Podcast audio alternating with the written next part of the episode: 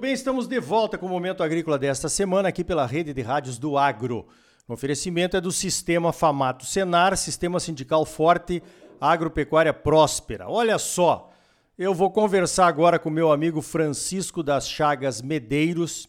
Ele é o presidente executivo da Peixe BR, que promove a piscicultura de peixe em cativeiro no Brasil e o peixe brasileiro no mundo. Vamos começar por isso, Chico. Como é que está a promoção do pescado brasileiro no mundo? Bom dia.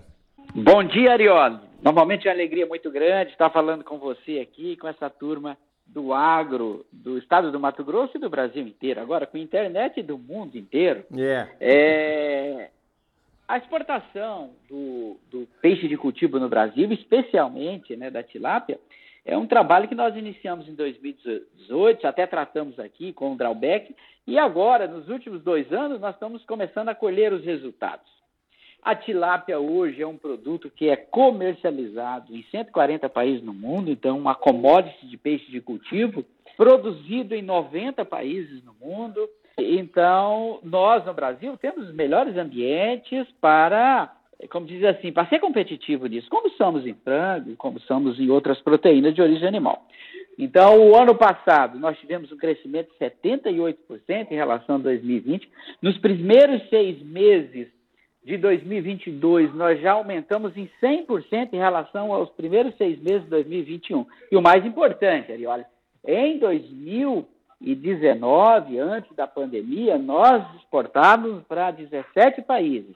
Nesse primeiro semestre, somente no primeiro semestre de 2022, nós já exportamos para 42 países o nosso produto. Então, hoje nós temos uma ação junto à Apex, temos uma ação junto ao Departamento de Promoção Comercial do MAPA, junto ao Itamaraty, que tem uma diretoria exclusiva de promoção dos produtos do agro, para promover os nossos peixes de cultivo, em especial a tilápia porque hoje 88% das exportações de peixe já é tilápia. Então a gente tem investido bastante nisso. Perfeito. Outro dia eu vi aí uma reportagem dizendo que a tilápia realmente é a commodity dos peixes, né, da carne de pescado no mundo. Mas e os nossos deliciosos peixes nativos, Chico? Aquela costelinha de pacu, aquela peraputanga e tantos outros aí, o pintado, o dourado, como é que ficam? O Arioli, é fabulosos, né? Em termos de sabor, é, é inigualável, não tem nem como discutir. Mas nós sabemos, e você sabe muito bem, o público que está nos ouvindo sabe muito bem, que é o público do agro, um produto para se tornar commodity, ele tem uma série de, vamos dizer assim, de pré-requisitos, né? Tem que ter embarcado nesse produto tecnologia de genética, tecnologias na área de sanidade, tecnologias de produção, ou seja, é um pacote é, extremamente complexo para se chegar a um resultado final. Seria a mesma coisa de hoje a gente resolver querer fazer a promoção do nosso catitu do mato a um produto comercial e um produto, como diz assim, é, internacional. Eu, particularmente, um pernil de catitu assado é uma maravilha, né? Mas, no entanto, a gente não consegue ainda transformar isso em business e competir com um produto que tem um pacote tecnológico desenvolvido. Só para se ter uma ideia, nós temos uma empresa é, hoje no Brasil, das três maiores empresas de genética animal do mundo, duas estão no Brasil com genética de tilápia. E eu estou falando de genética de, de, de, aves, de suínos, genética de, de, de salmão e de outras espécies. Então, é um investimento muito alto. A gente acredita que em um determinado momento nós teremos também um trabalho para que os nossos peixes se tornem competitivos. Por enquanto, eles são produtos de nicho e nós temos que explorar isso como produto de nicho de sabor inigualável. Muito bem, Chico. Pelo menos nós aqui brasileiros, né, principalmente nós aqui do Centro-Oeste, mais próximos da Amazônia, poderemos continuar degustando esses peixes das duas bacias, aqui no meu caso, Tangará da Serra, que estou entre as duas bacias aqui, a Bacia do Prata e a Bacia Amazônica. Nós temos que ter alguma vantagem de morar tão longe do litoral, né, Arioli? Perfeito, é isso aí. Agora, num evento que aconteceu em Brasília duas semanas atrás, lá promovido pela CNA, Chico, o presidente Bolsonaro esteve presente e se referiu à piscicultura, dizendo que um, uma das ações que ele vai promover para melhorar a competitividade dos nossos peixes é a retirada do piscofins da ração, da ração para peixe. Que impacto isso pode ter na piscicultura brasileira, Chico? Arioli, essa é uma demanda que nós estamos desde 2016 junto ao governo federal para que ele mude. No ano, no final de 2020, o STF se pronunciou que o presidente pode fazer via decreto. O ano passado, a Advocacia Geral da União também se pronunciou favorável e hoje a gente já está próximo do governo. Fizemos um estudo aí, ó, isso é extremamente importante. A redução do piscofins na ração dos peixes reduz em 6,5% o nosso custo de produção. Isso é um impacto extremamente grande. E o mais interessante, Arioli, reduz em até 4% o preço ao consumidor levando automaticamente a um aumento de consumo. Então, aqui nós estamos falando de uma medida que pode aliviar a vida do produtor e tornar o nosso produto mais competitivo. Haja vista que aves e suínos não têm piscofins na ração. Então, às vezes a pessoa fala, pô, mas peixe está caro. Tá, mas está com uma carga de imposto pesada o frango e o suíno que está ali ao lado já tem esse alívio. Então, o que nós estamos procurando e levando junto ao governo, e fomos receptivos, tivemos com o presidente é, no Global Agribusiness Forum, duas semanas depois nós tivemos com o presidente agora na CIABS em São Paulo, onde ele publicamente assumiu esse compromisso na presença do nosso ministro Paulo Guedes, que é o dono do, da chave do cofre. Então, é, nós estamos bastante otimistas, haja vista que é um comprometimento público e o governo já tem todos os subsídios legais para promover essa ação. Esperamos isso, porque isso melhora muito a nossa competitividade.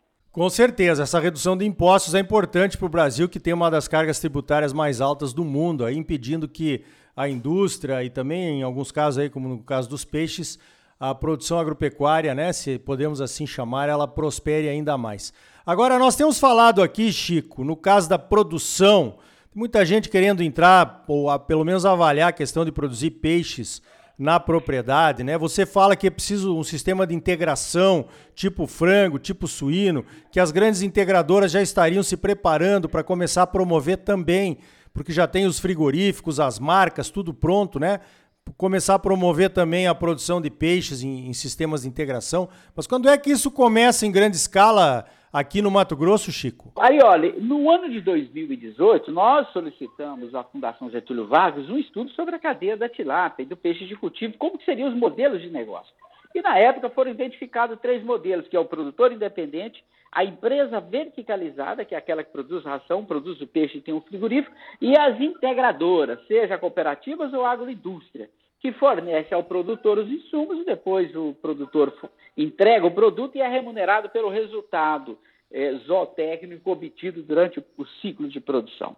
Esse estudo demonstrou que o produtor independente, e isso foi em 2018, Ariola, perderia competitividade a médio e longo prazo. E nós pensávamos que isso ia acontecer a mais longo prazo, mas veio muito mais rápido. A pandemia antecipou esses processos. Então, hoje, é o produtor independente, independente do seu tamanho, se é pequeno, médio ou grande, ele tem dificuldade.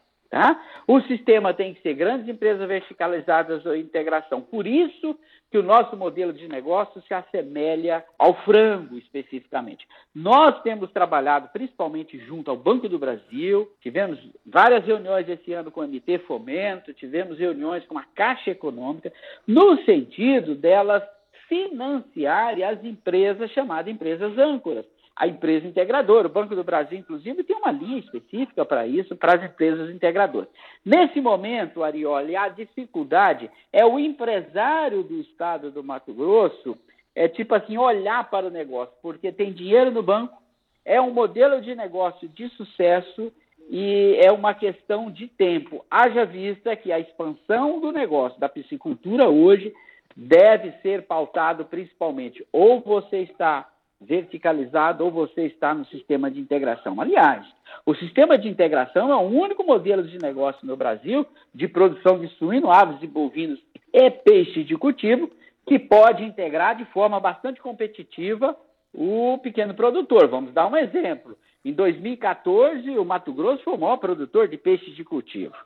No ano de 2021, somente uma empresa uma cooperativa do Paraná, uma integradora do Paraná, de pequenos produtores, ela sozinha já produz mais peixe do que o estado do Mato Grosso. Então a gente não precisa mais, como nós fizemos em 2018, um estudo da Fundação Getúlio Vargas para saber o modelo de negócio que é sucesso, Sim. que dá certo, que dá dinheiro. Perfeito, Chico. Acho que você resumiu bem. Vamos esperar ansiosamente para que essas coisas aconteçam logo aqui no estado. O Mato Grosso, você sabe, no agronegócio tem uma capacidade de resposta muito grande, muito rápida, né? E a gente espera que esse novo mercado se abra também para os produtores aqui do estado, né? A criação de peixes de cultivo. Eu conversei então com Francisco das Chagas de Medeiros, presidente executivo da Peixe BR, a Associação Brasileira dos Peixes de Cultivo. Chico, sempre bom ter você aqui no Momento Agrícola. Parabéns pelo trabalho que eu vejo que está rendendo bons frutos. Já está até escolhendo a foto lá que vai publicar com o presidente. Isso é muito bom e obrigado pela tua participação mais uma vez aqui no Momento Agrícola. Eu que agradeço a você, a todos os que estão nos ouvindo nesse momento e sempre aquele lembrete, né? Vamos comer mais peixe. Um abração, Marioli. Então tá aí, coma mais peixe e vamos enveredar por esse mercado também pois o Brasil tem potencial. No próximo bloco, vamos saber os detalhes sobre a decisão que mandou a Bayer depositar 1,3 bilhões de reais em juízo por conta de uma ação movida pela AproSoja Mato Grosso, questionando a cobrança de royalties sobre a soja intacta. Sistema Famato Senar, mobilização total para garantir um agro cada vez mais forte em Mato Grosso é bom para os produtores, mas é muito melhor para o nosso estado e para a nossa população. Não saia daí, voltamos em seguida com mais momento agrícola para você. Música